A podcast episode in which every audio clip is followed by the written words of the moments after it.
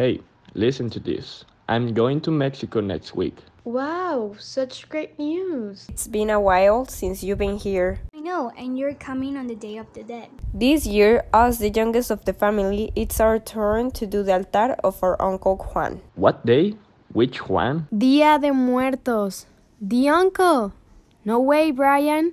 Your godfather of baptism? Oh, I know which one. So, you don't know what Day of the Dead is? What do they teach you there? Are they stupid? Mm, no. What is about? Basically, Day of the Dead, or Dia de Muertos, is a two day holiday that reunites the living and the dead. Yes, and families create offerings, better known as ofrendas, to honor their departed family members that have passed. Wow, that's interesting.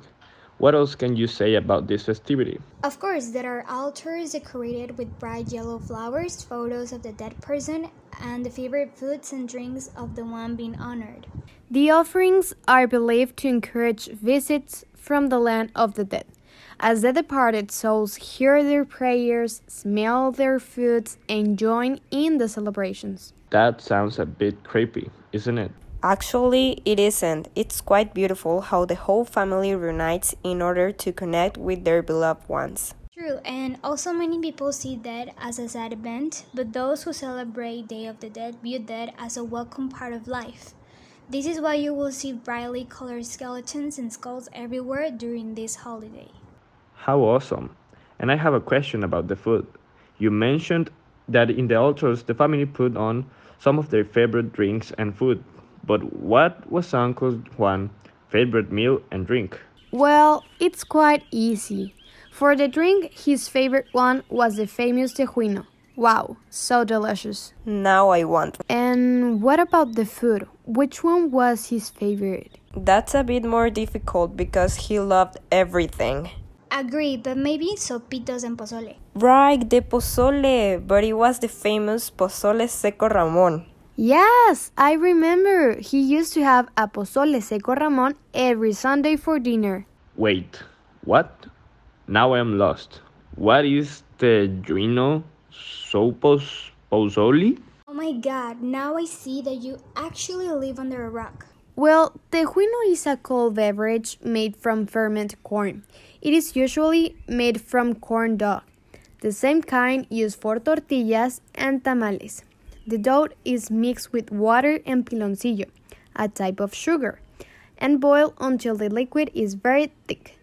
The resulting drink is generally served cold with lime juice, a pinch of salt, and a scoop of shaved ice. Aha, what she just said.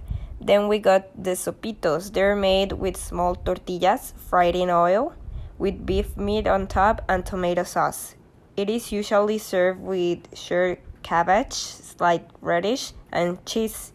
The dish has about five or six, sometimes eight sopitos. And finally, the pozole is made with hominy, which is processed corn with the germ removed, and meat, traditionally pork. The stew is seasoned with a combination of spices and is typically topped with garnishes like radishes, avocados, and lime juice. That sounds delicious. I might have to taste them. It will be the first thing to do when I land in Colima. And returning to the main subject, Brian, you must remember our deads are never dead to us until we have forgotten them. Wow, that brings me so much peace. Yeah, I know, right? So now you know a little bit more about this Mexican tradition. Yes, I feel prepared for these vacations. Great, that's good to hear. So we'll see you in a few weeks, right? Sure. I'll be there and I'll be honored to help you with the whole tradition. Great!